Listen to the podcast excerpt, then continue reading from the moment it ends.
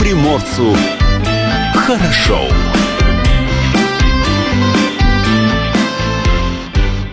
Доброе утро. Это радио «Комсомольская правда». С вами в студии Алексей Самуськов. Илья Кузнецов. Павел Краснов также в студии. И попадает Павел в кадр нашей Ать, видеотрансляции. попал. Да. Видеотрансляция продолжается на сайте dv.kp.ru и на нашем YouTube-канале в том числе. Эфир также есть и в мобильном приложении, которое называется Радио КП. Оно существует как для платформы iOS, так и для Андроида. Телефон в студии, все просто тот, Тот же самый, Да. 230 22 52. А номер для сообщений в наш WhatsApp? Ну, здесь ты знаешь лучше. да ладно. Да. 8 924 300 10 03. Ну что, продолжается наш сегодняшний эфир, и пора представить нашего гостя. Гость в студии. С нами в гостях Алексей Михайлович Буяков, заместитель директора Дальневосточного дивизиона филиала ООО «Русская рыбопромышленная компания», председатель Приморского краевого отделения Русского географического общества. Доброе утро. Доброе. У нас есть традиционный вопрос, Алексей Михайлович. А с чего обычно начинается ваш день и во сколько? В 8 часов утра на, Традиционно. на работе традиционно. Ну, с утра э, зарядка, социальные сети, новости, кофе, чай. Кофе, чай, новости. Новости обязательно, А потом баранка автомобиля и на работу. А долго путь занимает? 15 минут. Ой, вам везет, слушайте, 15 минут не так далеко. Ну, везет тому, кто везет Кто или везет. кто везет. Да. Кстати, вы являетесь членом а, Общественной палаты Приморского края, членом правления Приморского краевого отделения обще- Общества российско-китайской дружбы, состоите в Приморском отделении Российского военного исторического общества. Это еще не все. Это еще не все, но я думаю, и этого достаточно для того, чтобы общественные нагрузки нашли вот такого Ну, я, человека, я, как я. я могу перечислять еще очень много. У меня тут текста заготовлено еще минут на 15, Но наверное. это какие-то, это, это все-таки общественная какая-то Да это все общественное, в том числе и председатель Приморского краевого отделения Русского географического общества. И, кстати, у вас очень большое количество наград, в том числе и ведомственных. Да? А вы сегодня пришли к нам в студию, э, согласились прийти в студию с той самой лекцией э, «Темный Владивосток», которая рассказывает о преступности, тайных кладах города, залива Петра Великого. А, Дабы познакомить, наверное, нас с неизвестными страницами Владивостока и вообще, наверное, Приморья в целом. Или Владивостока именно. Ну, вы знаете, Приморье уж большая территория, давайте локализуем, это будет только пока Владивосток. Владивосток, а, что для вас этот город? Ну, это, во-первых, мой родной, любимый город, ну и, соответственно, все, что связано с его историей, меня интересовало еще с детства. Занимался тем, что в разрушенных домах пытался найти какие-то артефакты, бумаги, газеты того периода времени, дореволюционные в первую очередь. Ну и были, конечно, монеты, и самая ценная моя находка – это жетон с изображением льва. Это я нашел вот здесь практически недалеко, на развалинах на улице Колхозной, ныне Семеновской. А что Случайно за... наткнулись? на Что, находку? что за находка была? Ну, по крайней мере, если брать рубль, я имею в виду металлический, не сегодняшний, а рубль советского периода времени, именно такого диаметра, был этот жетон. Изображен лев, поглощая- э, держащий в зубах посеребренный шар. А Что, что, чей это жетон был? Ну, по крайней мере, есть несколько легенд об этом жетоне. Или это какой-то, скажем так, жетон торговой фирмы, или это жетон, который обменивался на деньги при входе в цирк. А, Я по- помню еще много-много лет назад, когда только начиналось строительство отеля Hyundai, а, на этом месте были э, построены бараки, те самые вот конструкции из э, такого массивного дерева. И э, тогда, помните, модно было, да, э, только вот дачные вот эти вот кооперативы строились, да, и все ездили по городу, разбирали бараки, да, грузили доски, возили их себе на дачные участки, дабы потом построить... Своё гнездышко. Свое гнездышко, да. И я Помню, что вот этот маленький наш дачный домик был собран из э, досок, которые как раз-таки пришли к нам на э, тот самый участок. э, и были обклеены большим количеством газет. Газет на японском языке, газет на китайском языке, и потом третий слой уже был газеты руск- на русском языке. А Что там только не находили. Но вот те самые находки во Владивостоке, они э, с чем связаны для вас? То есть что такое? Ну, в первую очередь, я хотел сказать, что я родился в Куперовской паде. Это район Красного Знамени, проспекта и Дальпресса. И, естественно, меня интересовала моя, грубо говоря, социальная окружающая среда. И вот мы пацанами бегали, смотрели сараи, находили патроны периода гражданской войны, патронташи. Вопросы только заключались в том, кто это прятал. Или подпольщики, партизаны, или бандиты. Угу.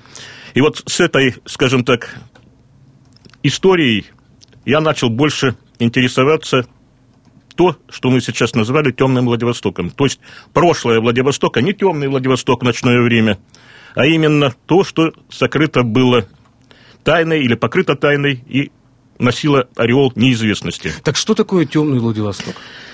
Ну, во-первых, почему именно лекция была названа «Темный Владивосток». Так должен был называться криминальный роман нашего владивостокского журналиста, журналиста газеты «Дальний Восток» Луговского – этот роман был анонсировал путеводители на 1909 год Богданова, местный путеводитель по Владивостоку и городам Приморской области. И хочу подчеркнуть, что было написано, что вот в следующем году выйдет в свет криминальный роман. Ну, о Логовском, кроме того, что вот он журналист, был газеты, практически ничего не известно. Кроме того, что я еще подчеркнул информацию, он был руководителем издательства, издательского, точнее, товарищества Луговский и Ко. Все. Дальше поиски в библиотеках данного романа с таким интригующим названием «Темный Владивосток» не увенчались успехом. Тем более, что я их искал и в наших библиотеках, и центральных, и местных, и, соответственно, за рубежом. Наиболее, знаете, полная, на мой взгляд, библиотека – это в Институте войны, революции и мира в Гувере, в Стэнфорде, Калифорния, США. Ну и там в каталоге подобного романа или подобной работы не было. Так работа сама была или нет? Вот Но ну, я думаю, вопросом что... осталось. Ну, я думаю, работа была. Раз он анонсировал, значит, какая-то рукопись или страницы Наброски, из этой рукописи. Да, были. Но куда делись? Не знаю, потому что если криминальный роман, и я так думаю, что он касался бы в первую очередь криминального мира Владивостока. Можно как одну из версий выдвинуть, что этот журналист ну, погиб от рук бандитов, угу. которые не хотели бы каких-то интригующих печальных подробностях об их деятельности. И фактически рукопись стала частью темного Владивостока. Точно так. И еще один вариант. Погиб от рук коррумпированных полицейских или чиновников. Которые также не захотели осветлять свою деятельность. Ну, конечно. Но вот тот самый Два темный, варианта. темный Владивосток. А, я думаю, я знаю, что работу вы проделали просто колоссально. Да, и у вас большое количество знаний, багаж, да? А, все-таки э, с чего надо начинать рассказ о темном Владивостоке? С чего начинать? Я думаю, в первую очередь с истории самого города. Не забывайте, в этом году городу исполняется 160 лет в июле месяце. И надо смотреть, как этот город, Нашинский, развивался в определенные периоды времени. До революции, в период гражданской войны, в советское время и сегодня. Естественной является то, что экономическая ситуация, экономическое развитие города, конечно, тесным образом переплеталось с его заселением. И, естественно, опять же подчеркиваю, естественно, что по мере развития экономики здесь появляется и преступный элемент, который хочет нажиться на чужих трудах и получить почти даром, то есть безвозмездно, то, что накоплено определенной группой людей или конкретным человеком. Это воровство, кражи и прочее. Ну вот приведу небольшую статистику. Ну, про Владивосток мы знаем. В 1872 году было принято решение о том, что Владивосток сейчас станет базой сибирской флотилии. В 1873 он им стал. Но хочу подчеркнуть другое, что по мере того, как город развивался, появляется еще и такой институт, как полиция. Город получил официальный статус города Владивосток в 1880 году. Но в 1876 году была введена должность полицмейстера, начальника городской полиции.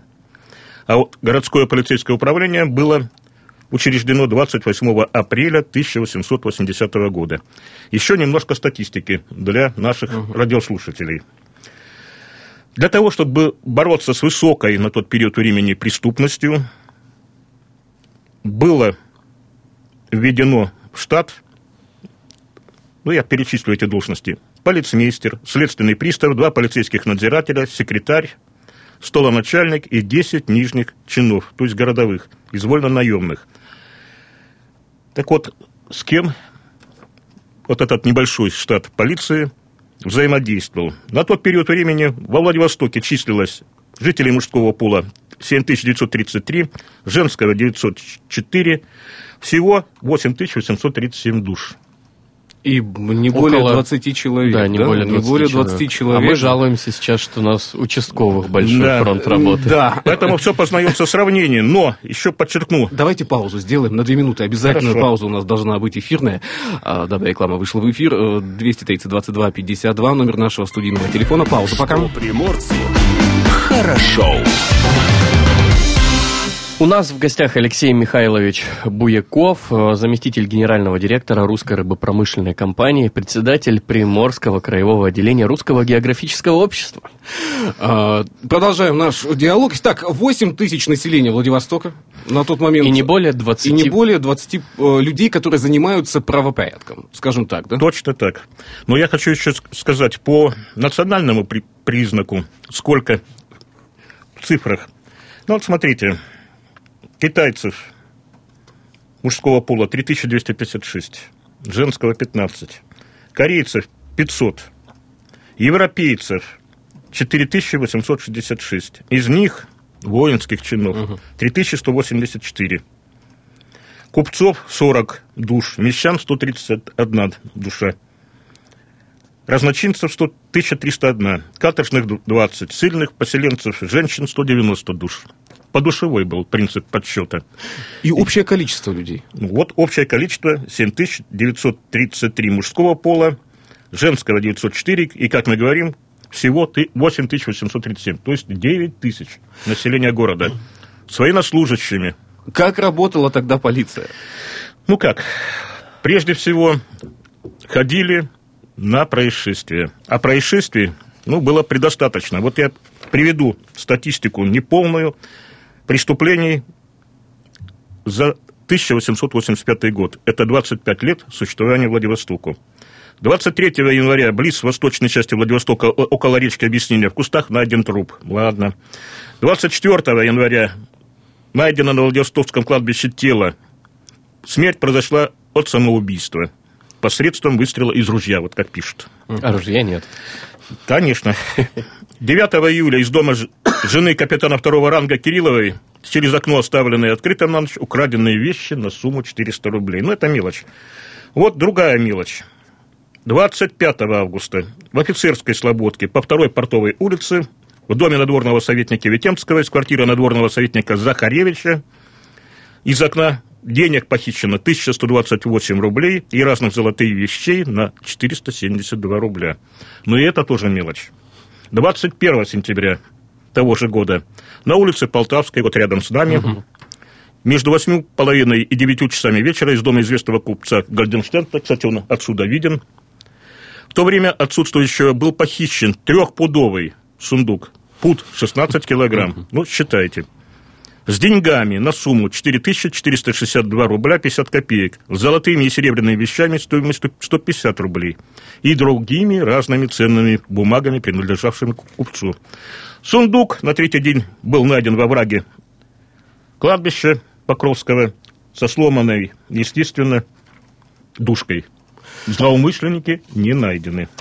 Но вот э, статистика есть ли на тот момент по э, раскрытию тех самых преступлений, которые совершались? Конечно. Но вы же думаете, что преступление, ну, есть еще и наказание, угу. это обычное явление. Конечно, в большинстве случаев полиция расписывалась в собственной бессильности, тем более при штате 20 человек. Ну да, куда там уж. Ну, приведу другой, более позитивный случай. Можно? Конечно, конечно, конечно. Ну вот, смотрите. В ноябре 1891 года из здания Владивостокского казначейства похищена баснословная сумма денег – 360 тысяч рублей. Ну, представьте себе. Это здание казначейства. Да. Из здания казначейства 360 тысяч рублей. На рубль там можно было пожить, а тут такая сумма. Ну, по крайней мере, найдено было, кто эту организовал операцию. Ссыльно-поселенец, некий господин Поляков, уже отбывший определенный срок на каторге на Сахалине и приехавший сюда на строительство Уссурийской железной дороги. Он тайно в течение практически всего ноября, земля-то уже мерзлая, копал проход под сточную канаву, которая соединяла здание казначейства.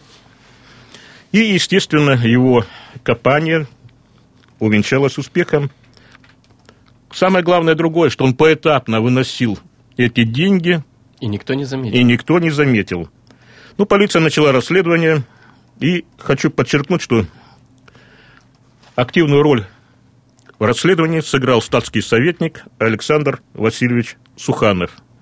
Это отец известного mm-hmm. революционера, председателя Владивостокского совета рабочих и крестьянских депутатов Константина Суханова. Так вот, Суханов напал на след, и в январе уже 1892 года найден был вот Константин Поляков. В его доме начали обыск, сломали печь полы. Ну и, по крайней мере, когда начали проверять другие места, а это отхожее место, Поляков задергался, и там под бочкой были найдены практически все ну, за, за исключением билеты. За исключением некоторых... Того, да, нет, не, не нескольких. Порядка 10 тысяч он успел куда-то деть. Хорошо погулял. Ну, как обычно. Вы знаете, я сейчас могу лишь сказать, что с годами мало что меняется. Меняется мало. Но я хочу, хочу подчеркнуть другое. За розыск была выписана премия. 19 тысяч получил Суханов. Пристав Кошелев, который принимал участие в расследовании, получил 5 тысяч, а вот помощник прокурора не получил ничего. Вот она суровая прокурорская и вот доля. он как раз, откуда вся история выплыла угу. в таких деталях угу. и подробностях, Он-то все и рассказал. начал писать вышестоящие инстанции, почему его обделили премией. И вот так вот история дореволюционного Владивостока дошла до наших теперь радиослушателей. То есть она сохранилась благодаря как раз-таки э, жалобам прокурора, да, который... Конечно. Вот вы сказали, что в жизни нашего города э, было множество периодов, да, эволюционный, дореволюционный. Вот по вашему мнению, какой самый интересный в плане как раз-таки вот темного Владивостока? Именно богатый на события. Богатый на события – это как раз период второе десятилетия 20 века. Перед Первой мировой войной и в период Первой мировой войны. По крайней мере, здесь, во Владивостоке, это представляют интерес, скажем так, происшествия, связанные с китайцами на миллионке. Угу. Это происшествия, связанные с героями-любовниками, которые, скажем так, находили богатых вдовушек и те самые Все, что это альфонсы. самое. Да, альфонсы. И вот как раз в одной из газет шанхайской «Заре» за середину 30-х годов прошлого века я нашел как раз информацию, что князь, он себя называл граф, Тулус Латрек, который здесь был видным деятелем этого направления, умер одиноч... в одиночестве, но оставил большое наследство. Об этом как раз газета писала. Но хочу подчеркнуть, что именно здесь, в период Первой мировой войны, получило развитие фальшивомонетчества. Были мастерские и на миллионке, где делали фальшивые царские монеты. Но, естественно, в первую очередь монета-то монетой подделывали казначейские билеты. Ну вот тоже в сводке происшествий, что в доме по Пасьецкой номер 44 был задержан сбытчик и организатор фальшивых билетов трехрублевого достоинства. Было найдено фальшивых билетов на сумму 3000 рублей. И такие вот как раз дела были повсеместным, В то, же- особенно... в то время же проще было именно билет подделать, чем монету. Но, извините, если уж говорить про китайское население, ценилась не бумага, ценилось серебро. Так вот, То серебро-то есть, и поддерживали. то есть они выменивали фактически билеты и забирали обратно все серебро. Нет, как раз подделывали серебряные, Серебряные, монеты все. или уменьшали количество граммов в них, или покрывали, ну, то есть Напылением. определенным нап- напылением, и медная монета или из другого там металла выдавалась за серебряную. Поэтому вопросы фальшивомонетчества актуально стояли именно в период Первой Ну, мировой войны. Именно а, китайское население того времени э, занималось подделкой. Ну, подделкой фальшивых казначейских билетов, конечно, это многонациональный план, а вот монеты, в первую очередь, конечно, китайцы подделывали. Э, История миллионки вообще покрыта для многих мраком. Многие даже и не знают о том, э, насколько много периодов и э, каких-то этапов становления да, у этого района было. Очень много снято и программ, и выпущено рассказов. Где-то есть правда, где-то много неправды про миллионку. Что для вас миллионка? Что для меня миллионка? Это прежде всего исследование криминального мира.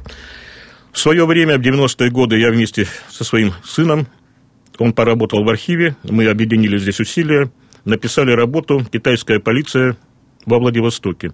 И там вот как раз описываются и действия китайской полиции, и действия городского чиновничества, и, соответственно, проходим по определенным, скажем так, этапам развития преступности в этом районе. Давайте о миллионке во второй половине этого часа. Паузу сделаем, буквально несколько минут, совсем скоро появятся новости, ну а затем рассказ о миллионке. Что приморцу хорошо. С нами в студии Алексей Михайлович Буяков. Продолжаем мы э, наш диалог. И все-таки миллионка.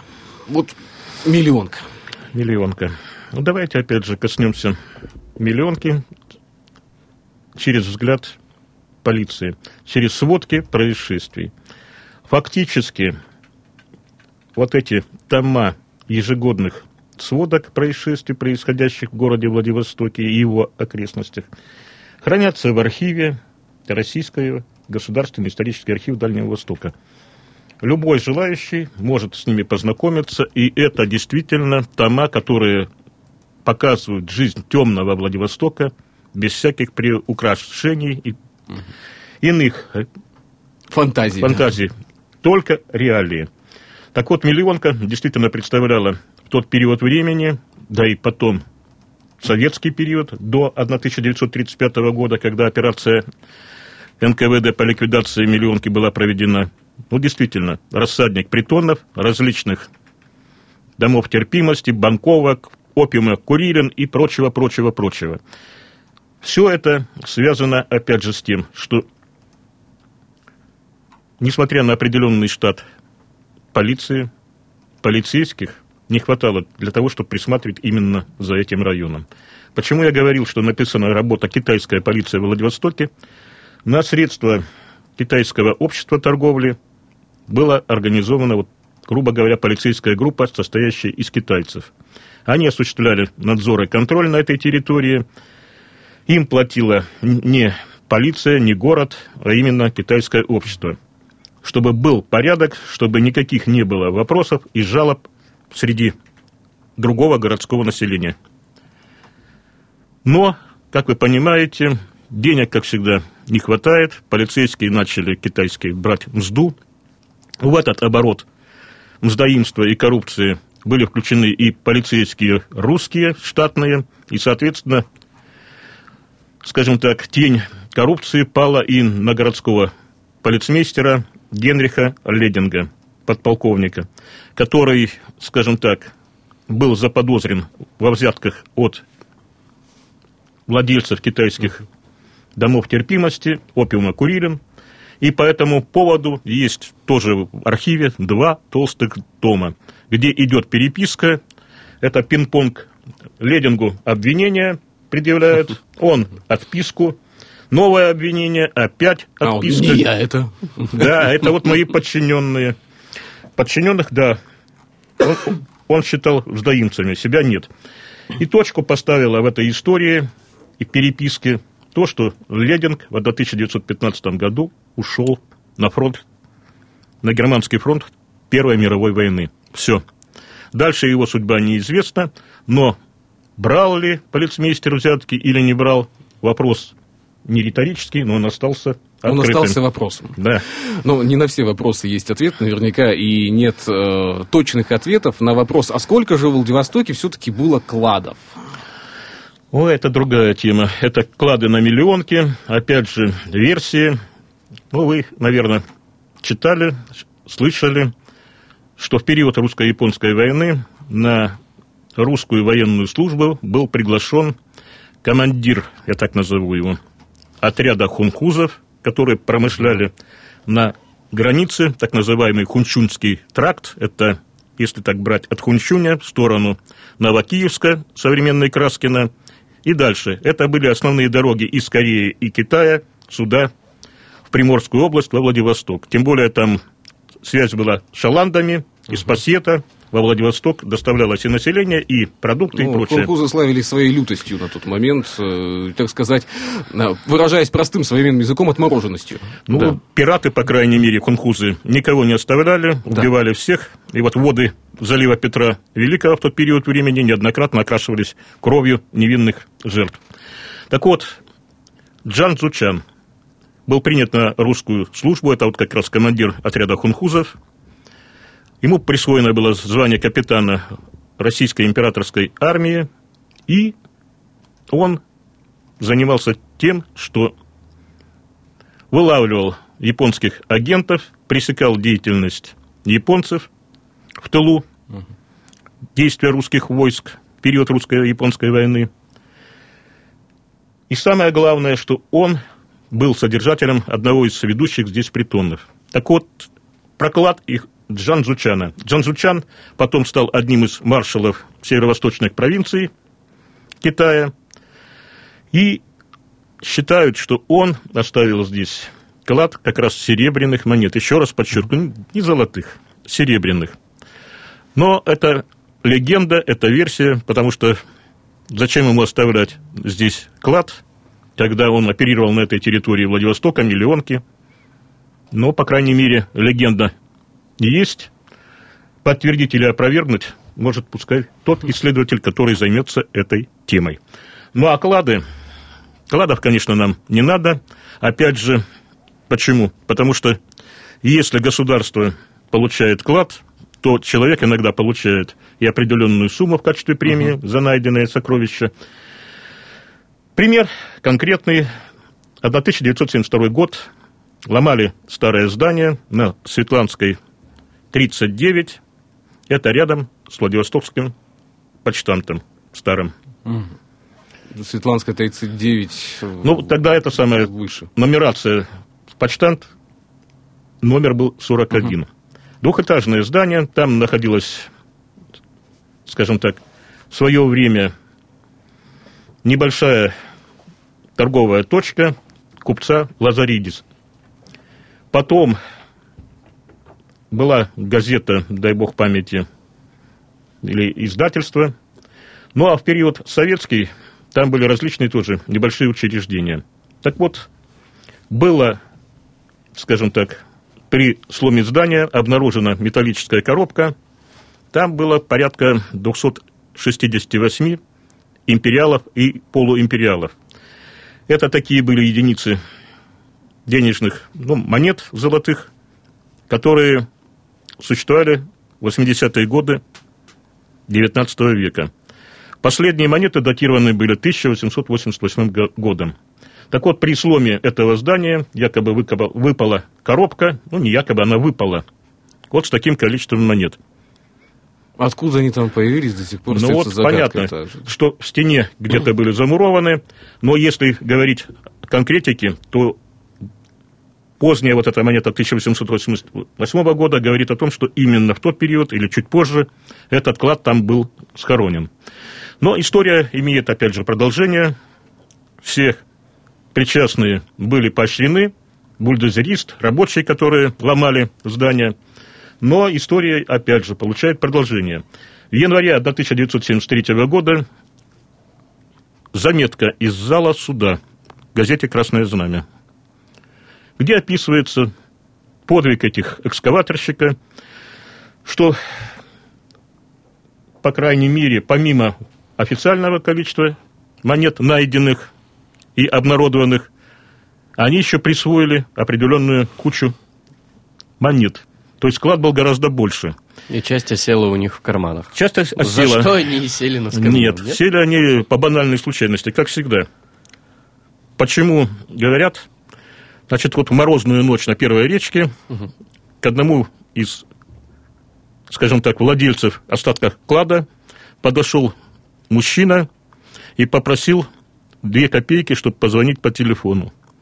Этот товарищ, который причастен был к краже клада, дал ему полуимпериал. История получила дальнейшее продолжение уже дальше в зале суда. А человек-то удивился и пошел-то сразу в полицию с полуимпериалом, ну, да? Тогда в милицию, конечно. Да, в милицию, да. Откуда же такие деньги? Мы же это самое, граждане-то порядочные. От, от, ответственные, конечно. Но а, у нас буквально две минуты остается. Самый а, известный клад, о котором большое количество легенд было. Это все-таки золото парохода «Варягин». Может быть, даже не само золото. Вопрос упирается только в то, что пароход «Варягин» 7 октября 1906 года подорвался на собственных минных полях, угу. я имею в виду поставленных да. нашими в русско-японскую войну. Судно длительное время пролежало в Иле. В 1913 году была попытка поднять груз, но она не увенчалась успехом. И почему я акцентирую внимание, что не только золото.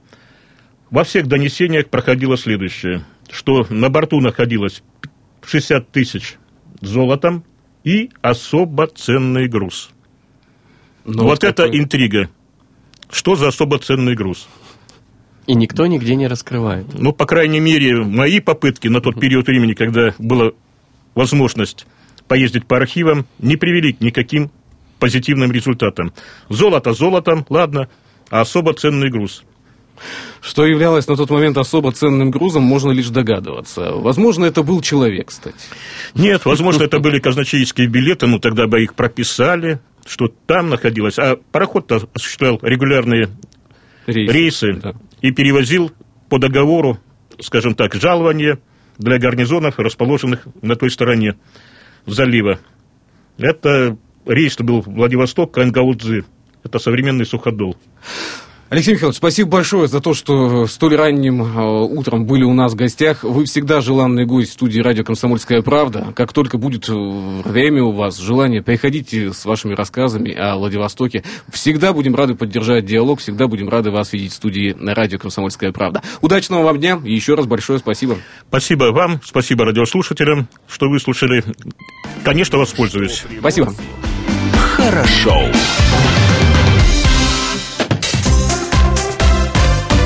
Датская рубрика. Четверг сегодня. 13 февраля. Да. Слава богу, что не пятница. Ну, пятница будет та еще. 14 ага. а, Международный... Ой, День презерватива. А, Отмечается понятно. сегодня. А, день подруг, как связан с этим днем? Мало. Мало. Всемирный день радио сегодня отмечается. Также никак с первым праздником не связан. А, день рождения кинокам... кинокамеры сегодня 125 лет ей Это исполняется. А, да, но в студии радио «Комсомольская правда» не кинокамера, а всего лишь небольшая цифровая камера, но можно, если что, поздравить ее. Да? Поздравляем тебя. Поздравляем тебя, кинокамера.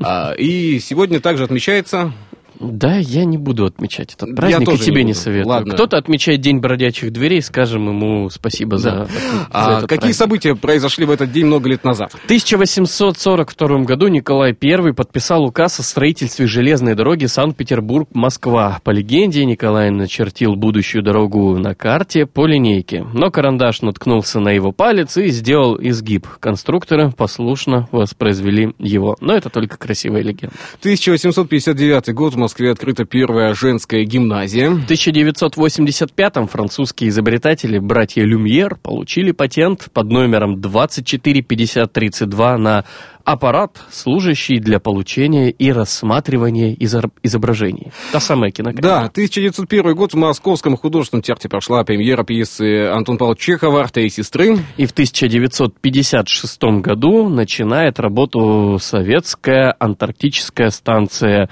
«Мирный». Датская рубрика.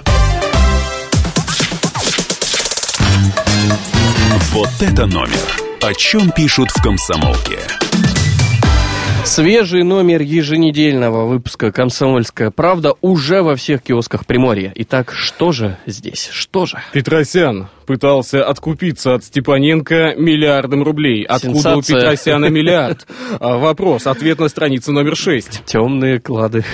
Да, Петросяна. А, так, гороскоп ко дню всех влюбленных есть. На странице комсомолки сегодня президента США Рузвельта тайно устранили за дружбу со Сталиным. Такой вот вопрос. 75 лет Ялтинской конференции, кстати. Страница номер 10. Сколько кукол и машинок должно быть у ребенка? Рассуждение на 30-й странице. А, коронавирус залез в кошельки россиян. А, об этом на второй странице комсомолки сегодня Сергей, и, Сергей Есенин завел Инстаграм. В этом ему помогла тюменская учительница литературы Алия Исалимова. Молодец какая. А, далее идем. Мойте чаще руки и не паникуйте из-за китайской заразы. А, профессор Павел Воробьев. Его а, ответ на важные вопросы на четвертой и пятой странице разворот посвящен этому. Разворот 6-7. Пытаемся выяснить, откуда у Петросяна миллиард. Далее, что еще? На что еще обратим внимание? А, пять технологий, которые кардинально изменили нашу жизнь. Или почему мы стали по-другому обращаться с деньгами. 12 страница сегодня. Секреты сайтов бесплатных объявлений. Сколько денег можно выручить, избавившись от хлама в квартире. Телепрограмма. А, сегодня она для вас. Клуб любознательных. А, лесные пожары подтвердили ядерной зимы. 13 15 865 боеголовок, накопленных армиями ядерных держав, действительно могут уничтожить планету несколько раз. В рубрике «Скажите, доктор» на 28-й странице задаются вопросом, когда, наконец, появится лекарство от старости? Э, да, а, что еще, что еще? Утонуть в игрушках? Вот такой материал, красивая картинка, современные детские, э, кажется, Мне кажется, знаешь, игрушек, вот, ля-ля-ля, магазин. Вот, смотря на эти рассуждения, мне кажется, что-то не то у нас с подрастающим поколением происходит. Мне не было такого обилия игрушек. 32 33 страница. Это не зависть была. У Собчак ванна похожа на гроб, а у Алибасова золотые унитазы.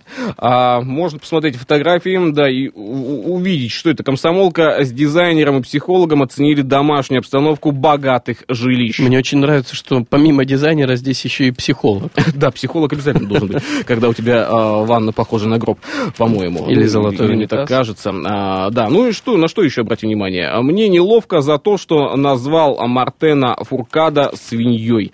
А, накануне старта чемпионата мира по биатлону спортивный комментатор рассказал о кризисе в этом виде спорта, допинге, спорах о Сталине и о своей популярности. Материал об этом на 34 странице сегодня. Вот это номер. О чем пишут в комсомолке. Что приморцу хорошо. А ты не задумывался, что э, рабочая неделя-то уже заканчивается почти? Да, задумался. Задумывался, да, об этом? Что Рабочая неделя заканчивается, а столько всего еще нужно переработать, переделать. Ну, кому как. А, В любом случае, завтра пятница, затем выходные, и очень всех волнует вопрос, какая погода будет на этих выходных. Много там, Да. погодных агрегаторов различных утверждают, что будет снег, ветер, какие-то уже говорят, что будет тепло. Более подробно о погоде в следующем часе нам расскажет Марина Парфенова, главный редактор портала «Прим Погода». Самая достоверная и оперативная информация уже во второй половине следующего часа. Ну, а пока мы отправляемся в Тулу. А, Тулула, Тулула, Тулула. Ну, не совсем в А, Тулу. не в ту Тулу? Не в ту. А, не в ту Тулу. Да что ж такое получается? Как ты Тулу не возьми, да и тоже... Тулу. Да, жительница Тулы рассказала в соцсетях о колбасе, которая взорвалась у нее прямо на кухне. Запись, Запись. опубликована во ВКонтакте, э, как называется? Группа «Черный список Тула». черный список Тула. Да. Продукт, э, по словам жительниц Тула, она приобрела в одном из сетевых супермаркетов. Как только она положила продукт на стол и ушла заваривать чай, то услышала бабах. Взрыв, э, колбаса взорвалась, такого я не видела ни разу, отметила э, жительница Тулы. Как пишут журналисты э, МК Тула, вероятнее всего у колбасы истек срок годности. Слушай, Алексей, мы о чем рассказываем сейчас? Я не могу понять. Взрывная колбаса. А, ну, а, а что, что произошло там? Никаких Колбаса взорвалась. То есть, понимаешь, журналисты написали, вероятнее всего у колбасы истек срок годности.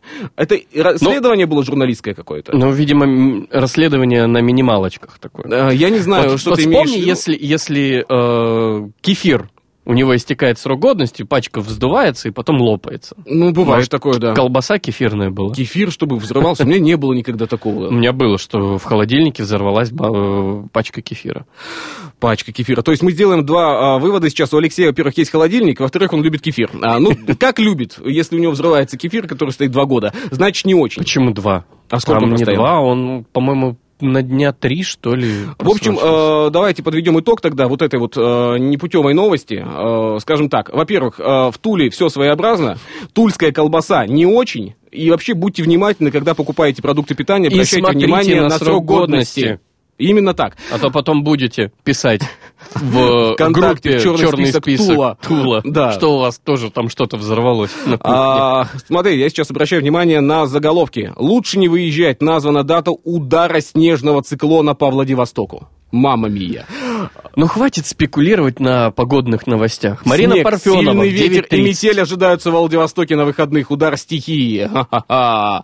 Так, что еще? Метель и штормовой ветер ожидаются в Владивостоке. Опять синоптики назвали дату удара по... Все это в следующем часе узнаем.